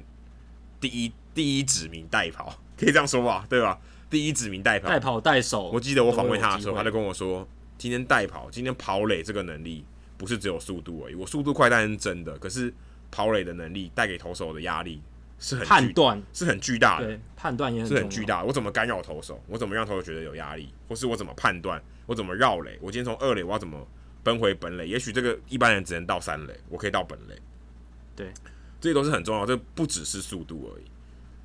另外，讲到这个，刚刚我们也有聊到说，呃，John Smoltz 说三振太多，全垒打太多，啊、打进场内的 play 变得更少。刚好我这礼拜跟呃马林队的这个随队摄影聊天，然后做一个访谈，他有跟我提到一个很有趣的点，他就说：“哎、现在比赛你真的要拍一个 play 还不容易。”他说：“今天有一个 diving play，有一个飞扑，哦，一场比赛可能就两个，你要真的抓到这个机会，抓到这个动作不容易。太多的内容都是三振，可能三分之都是在本垒板，三分三振其实画面不好看嘛。”对，三振画面不好看，就挥棒落空，或是在那边看着球进垒啊，只有这两种，只有这两种结果嘛，对不对？或是不死三振，这种对于拍照来讲不好看，play 不好。对，转播可能画面上好看，但是对摄影来说真的是对。可是对摄影来说，其实就跟现场观众是一样的道理，因为他觉得没事发生，没人，对对对对对，其实就很无，会有点无聊。对对对，但摄影他也会因为这样有改变。因为他说手背布阵也有影响嘛，因为诶、欸，嗯，出局变多，其实手背布阵就变得那个球接起来很轻松。有没有可能是美技？那你布阵的时候变得很轻松，我就没有美技的动作可以拍，哦，这个也蛮有趣的。另外再回到摄影师跟 Sierra 的关系，这个也很有趣。我每次去客场作战的时候，如果 Sierra 有上场，我就会跟旁边的摄影师说：“诶、欸，这个家伙超级快的，你要准备抓二垒，他就会抓二，准备抓二垒的动作。”通常他们都会说很感激你提供我这个资讯，因为我可以先堵二垒，因为拍盗垒的画面是很漂亮的啊，或是说他滑垒的动作会很漂亮，所以这个是一个会是一个很好的作品，很好的一个 shot。那嗯，如果你知道这些东西的话，这个这个你的画面就会，你可以拍出一个很好的作品，所以他们就会很很感激说，哎、欸，你告诉我这个家伙跑得很快，也会让比赛变得更精彩。只是很可惜，这个东西其实是越来越少。有真的盗垒啊，或是场上这种呃飞扑啊，靠速度产生的破坏啊，或是防守，我觉得这个频率是越来越低，我觉得是有点可惜。那也是刚好刚好我这礼拜发生了几件事情，看到这个听到这些说法，我觉得蛮有趣的。尤其像 Sierra 这种这种腿哥啊，目前看起来腿哥，虽然他盗垒没有很多，可是他速度真的超级快的。他速度我这样跑一垒才三点五秒啊。超级快的，真的要珍惜这些腿哥吧。像 Javier Baez，Javier Baez 不能算是腿哥，但是他就像一些运动能力好的选手一样，他会做出很多 play，他会在垒包间做出不同的事情。那 Sierra 可能会盗垒，那刚才提到 Juan Pierre 以前他也是盗很多垒，Billy Hamilton 也会可能一支右外野的安打，他就能从一垒到三垒。这一种 play 这种表现，我觉得我们要越来越珍惜。这种这种真的越来越少，我觉得好，我觉得蛮可惜的。嗯、其实我觉得这种。我觉得是让我觉得棒球多少有变难看的一个很重要的关键，真的盗垒好少，真的好少。嗯、好，那数据单元今天 Jackie 也要跟我们聊马林鱼，哎，对，这个礼拜有三个数据单元的内容。那第一个跟马林鱼有关，也跟台湾有关，就是我们的台湾旅美好手陈伟英，他上个周末在主场对上辛辛那提红人，投出七局无失分的亮眼投球内容。那这场在主场的好投呢，让陈伟英本季的主场防御率跟他赛季的平均防御率的差距越来越大，变成大联盟过去一百年来单季至少投十场先发的投手中最大的，来到三点零四分。他今年在主场的防御率是一点六二，那他赛季的平均防御率是四点六六，所以主场防御率比赛季平均防御率低三点零四分，这个是过去大联盟一百年来的记录哦。那大家如果有在关心赵大的 FB，赵大就是基本上整个赛季都有在追踪陈伟英的数据。那其实陈伟英主客场的问题，他很早就点出来了。那上个礼拜大联盟有很多这个媒主流媒体也注意到，像 The Athletic，他也有一篇文章专门在写陈伟英主客场数据的落差真的非常大，因为他今年在客场的防御率是九点二九，那主场是一点六二，而且又创下了这个主场防御率低于。呃，赛季平均防御率最大的这个差距记录是还蛮不可思议的。然后第二个数据是跨联盟比赛的数据，今年的国联总算终止了美联的十四年跨联盟比赛连胜记录。我想先介绍一下跨联盟比赛这件事情，因为大家可能都知道跨联盟比赛这个东西，但是对于它的历史还有它的这个演进的过程，可能不是那么了解。大联盟是从一九九七年引进跨联盟比赛，那当时其实引起球界不少批评哦。有很多人认为那个是时任大联盟主席 Bud Selig，他为了度过一九九四年大罢工之后的余波效应，然后所以特别安排这样子跨联盟的比赛来讨好球迷的花招。那事实上，跨联盟比赛的想法最早在一九三三年就被 Bill Veeck 的父亲 William Veeck 提起过。大家如果还记得 Bill Veeck，其实 Adam 在之前的人物我来讲单元好像有。提到过他嘛？他是一个棒球早期小熊队那个 Ivy 那个 Ivy Wall 就是他他弄的。没错，他是棒球界早期很古灵精怪、点子很多的总管。但是呃，他的爸爸 William Veeck 在一九三三年的时候提起跨联盟比赛的想法之后，但其实是那时候无疾而终，可能想法太新了，大家没有能够跟上他。那一九七三年的时候，美联改采指定打击制嘛，那那时候其实大联盟又有提议。跨联盟比赛的提案，那时候是美联提案的，不过国联当时候反对，所以美联的提案也被否决了。直到一九九七年，大联盟才终于采行跨联盟赛事。在一九九七年以前，国联跟美联球队在例行赛是不会碰到面的。所以，一九九七年开始进行跨联盟比赛之后，原本只是在球季中的一段时间密集的进行。大家如果还记得以前的时候是这样。后来，二零一三年太空人从国联中区转到美联西区。两联盟变成各十五队之后，因为球队的数量都是奇数，所以赛程安排上就必须每一天都一定会有一场跨联盟赛事。所以从二零一三年开始，跨联盟赛事变成每天的常态性赛事，不像是以前是可能五六月，呃，中间会有一段时间是密集的跨联盟的比赛。那在大联盟过去，因为两联盟差异很大嘛，美联国联差异很大，但是。自从两千年两联盟的办公室变成合并之后，变成一个大联盟办公室之后，两联盟的差异性就越来越小，裁判变成一样了。以前美联跟国联裁判是不同的，现在都变一样的，球员组成也差不多，而且球场的差异性也越来越小，所以现在两联盟的差异只剩下指定打击的采用与否而已，所以让大大家觉得跨联盟比赛其实越来越没有感。不过很有趣的是，从二零零四年到二零一七年，美联连续十四年都在跨联盟比赛占上风，缴出胜少呃胜多败少的战绩。所以，诶，十四年样本还蛮大的，就有人觉得说，这应该就是代表美联球队比国联球队还强的一个例子。那有人揣测几个原因，包括美联有采指定打击制，所以打线通常会优于国联的球队，所以有优势。那另一个可能的揣测是，过去美联的豪门球队比较多，洋基、红袜啊，这些高 payroll、高球员薪资的球队，它会带动其他美联球队也花比较多钱去跟他们竞争，所以美联的竞争强度会高于国联，这是一个说法。第三点是，最早接纳魔球还有数据派的球队，几乎都是美联球队，像印第安人、红袜、光芒、运动家这些球队，所以。这些美联球队较早获得数据化经营的战略优势，所以在这段期间，他们可能在战力上也会比国联球队好一些，这都是可能的原因。但是这样的情况，美联总是在跨联盟获胜的情况，到今年出现改变了。国联今年已经确定在跨联盟比赛获胜，这是他们自二零零三年以来首次击败美联。那截至到今天，他们在跨联盟比赛的战绩是一百五十五胜一百四十败。总得分一千三百零三分，总失分一千两百三十四分，所以是得失分差正快要七十分哦，表现还蛮好的。那目前只剩下五场跨联盟比赛要打，所以代表国联是确定获胜的。那为什么今年国联会打赢美联呢？其实呃，分析一下，其实有几个原因，就是第一个，近年来国联也有豪门球队了嘛，道奇队变成全联盟 payroll 就是薪资最高的球队，所以他们也会带动其他球队可能去竞争。的更激烈，钱花的稍微多一点。第二个是数据化经营早就已经渗透两联盟的球队了，所以已经没有所谓呃早期的数据化经营球队有优势这件事情。第三点是国联球队今年的战力整体的战力比较平均，而美联则是 top heavy，也就是所谓有少数几支球队非常非常强，但是大部分球队都蛮烂的一个情况，尤其是精英、皇家、白袜、老虎、游骑兵都是很大弱队，所以。拖垮了整个联盟的跨联盟战绩。如果你仔细去看各队的，尤其是美联各队的跨联盟战绩，你会发现前面的洋基、太空人、红袜啊这些球队，他们的跨联盟战绩都非常好。但是这些球队好没有用，因为他们后面的球队把他们整个跨联盟战绩整体拉了下来。所以今年国联打赢了跨联盟的对决。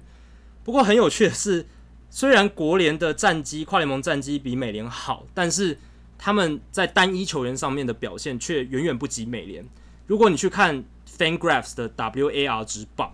前面十五名有十名都是美联球员，三分之二都是美联的球员，而且还不包括季中从美联转到国联的 Many Machado。所以代表其实就单一球员角度来讲，美联还是比国联更强。美联你看像 Mookie Betts、Mike Trout、Jose Ramirez、Francisco Lindor、Alex Bregman 这些，大家一想到。马上就能联想到卓越球员的代名词，他们都是在美联。而且我觉得最有趣的是，这美那国联那几个球员，只有一个是打折，只有 Yelich 是打折。没错，只有 Yelich 是打折，然后其他都投手嘛，像 Jacob deGrom、Max Scherzer，他们都比野手的 WAR 值还高。所以其实今年的情况就是，美联的单一球员大部分优于国联，然后呢，国联的投手群又优于国联的野手群的情况。那最后我想分享的是，Statcast 又开发出新的数据了，叫做 Directional Out Above Average（DOAA）。那它中文基本上没有一个正式的翻译嘛，我暂且翻译成有区分方向的 OAA，就是 Out Above Average。如果大家还记得，我们去年其实还是今年有介绍过 OAA，就是 Out Above Average。那我们先复习一下这是什么？就是它其实就是一个专属外野手的数据，守备数据，它能显示一名外野手比一般平均的外野手多接杀几颗球，这样讲就很清楚了嘛。那它不只考量到外野手完成和没完成多少接杀，也考量到每个接杀 play 的难度。那 OAA 的基础是接杀形成率 （catch probability）。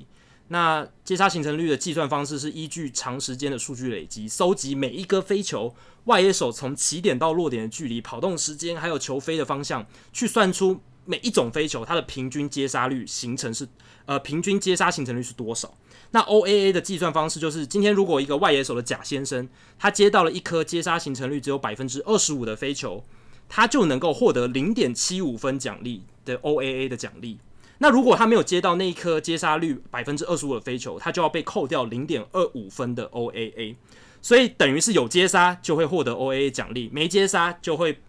被扣分，OAA 就会被扣分。所以整个赛季，呃，他接了很多飞球，累积下来之后，就可以算出外野手贾先生他的总 OAA 值是多少。那给各位一个脉络，今年 OAA 最高的外野手是红雀的 Harrison Bader，我们其实前几集有讲过，他的守备非常好，这是有数据可以佐证的。那另一个是勇士的外野手 Ender Inciarte，也符合我们呃一般的观念，因为 Ender Inciarte 是金手套级的外野手，他们的 OAA 都是二十一。那最差的是谁？最差的是老虎队的外野手 Nick Castellanos，他的 OAA 是负二十六，所以。大家可以去想象一下，OA 这个数据最好跟最差差的这个差距大概就是四十左右。那今年最好是二十一，那今年最差的是 Castellano 的 Castellanos 的负二十六。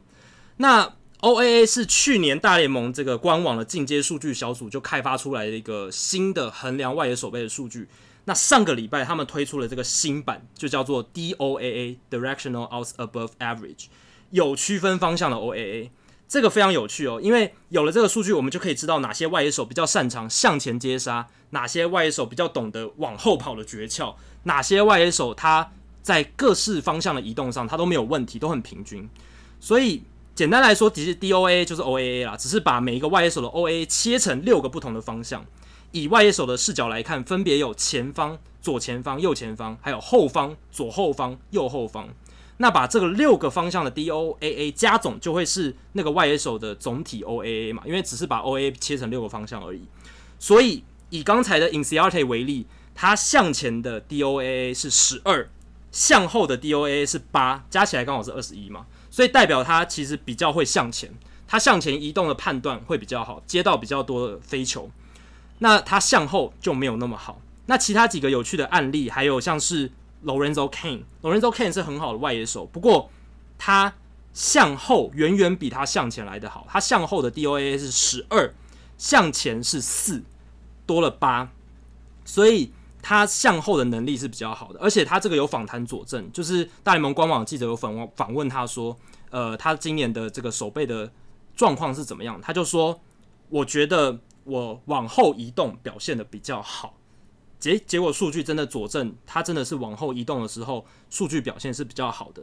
那像 Delano DeShields，呃，游骑兵这个很出色的外野手，他情况也是一样，他向后的 DOAA 是十三，但向前是负一，所以代表他向后能力相当出色，但是呢，向前却是反而低于平均值哦。那 Albert Almora Jr. 则是相反，他是向后只有二，但是向前高达十。所以他是往前比较擅长。那 Almora 在访谈的时候，他就有说到，他今年加强的一个手背的部分就是往前移动，因为他觉得以前他往前移动的时候判断不是很好，所以他今年去加强这一块之后，诶，果然在数据上也表现得不错。那白袜队的 Adam Engel 也是一个很好的外野手，他也是向后移动十三，向前移动只有三，所以他他是向后移动比较出色。然后 Carlos Gonzalez 是像像洛基队的外野手，他虽然整体只有二，看起来不是很出色，但是他分方向之后，向前是六，向后是负四，所以代表说，其实他在向前的时候是表现很不错的一个外野手，但向后退他非常不擅长。如果你记得今年几个 highlight 手备的话，其实你可以看到 Carlos Gonzalez 他往前冲的一些 highlight，前扑比较多，他前扑比较多，对，没错，但。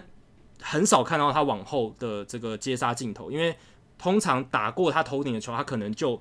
跑动上、移动上、判断上都不比他往前优异，所以这个就是 DOA 非常有趣的一个数据呈现。那把它介绍给大家，其实这个数据在大联盟官网上都可以找得到了。那你也可以去看看你喜欢的球员，或者你觉得守备不错的外野手，他是在哪一个方向上最厉害？欸，可是我觉得这个有一个有一个先天上的缺陷呢前一场缺点是他知道，他如果他自己知道他往前跑、往后跑、往左跑、往右跑，哪一个他比较擅长，他一定会知道。他会他会趋吉避凶嘛？例如说像 Lorenzo Cain，他会觉得他往后跑比较好，他就会往前守一点嘛，对不对？嗯、让球尽量待在后，